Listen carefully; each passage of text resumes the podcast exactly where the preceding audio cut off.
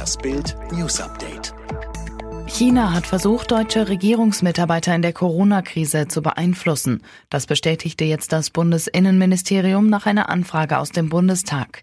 Die Regierung teilte mit, Kenntnis von Kontaktaufnahmen chinesischer Diplomaten zu deutschen Beamten zu haben, mit dem Zweck, öffentliche positive Äußerungen über das Coronavirus-Management der Volksrepublik China zu bewirken. Zuerst hatte Welt am Sonntag darüber berichtet.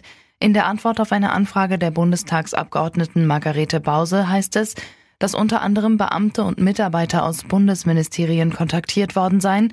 Die Bundesregierung sei dem Wunsch der Chinesen nicht nachgekommen. Zuletzt hatte die chinesische Botschaft entsprechende Berichte dementiert. Der Deutsche Reiseverband warnt vor einer Pleitewelle in der Touristikbranche.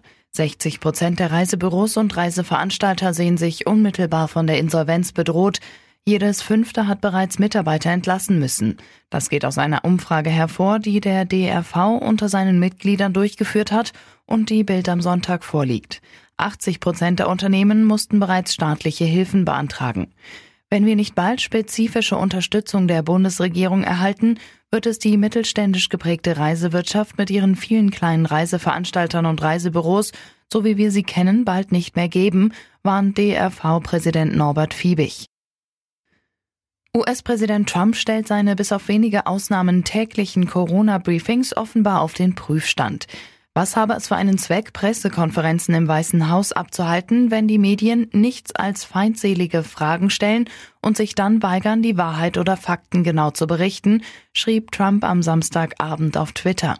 Und sie haben Rekordeinschaltquoten und das amerikanische Volk bekommt nichts als Fake News. Das sei die Zeit und den Aufwand nicht wert. Ob sein Tweet bedeutet, dass er künftig keine Pressekonferenzen mehr zur Corona-Krise halten möchte, war unklar, am Samstag gab es kein solches Briefing und auch für Sonntag stand keines auf Trumps Terminplan. Die ARD kann sich angesichts der Corona-Krise die Live-Übertragung von Spielen der Fußball-Bundesliga unter bestimmten Voraussetzungen vorstellen. ARD-Sportkoordinator Axel Balkowski zu Bild am Sonntag. Wir respektieren die Geschäftsmodelle von Sky und Dazon und wollen uns auf keinen Fall reindrängen, denn wir wissen, dass es in der aktuellen Situation schwer genug für sie ist. Doch, wenn es einen Gesprächswunsch geben sollte von Sky, Dazon und der DFL, kann man mit uns jederzeit über Ideen reden.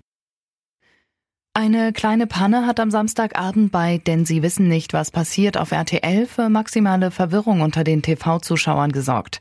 Als Barbara Schöneberger und Günther Jauch in der Live-Show gerade Wörter aus Buchstabennudeln zusammenpuzzelten, flimmerten plötzlich die Corona-News von CNN über den Bildschirm.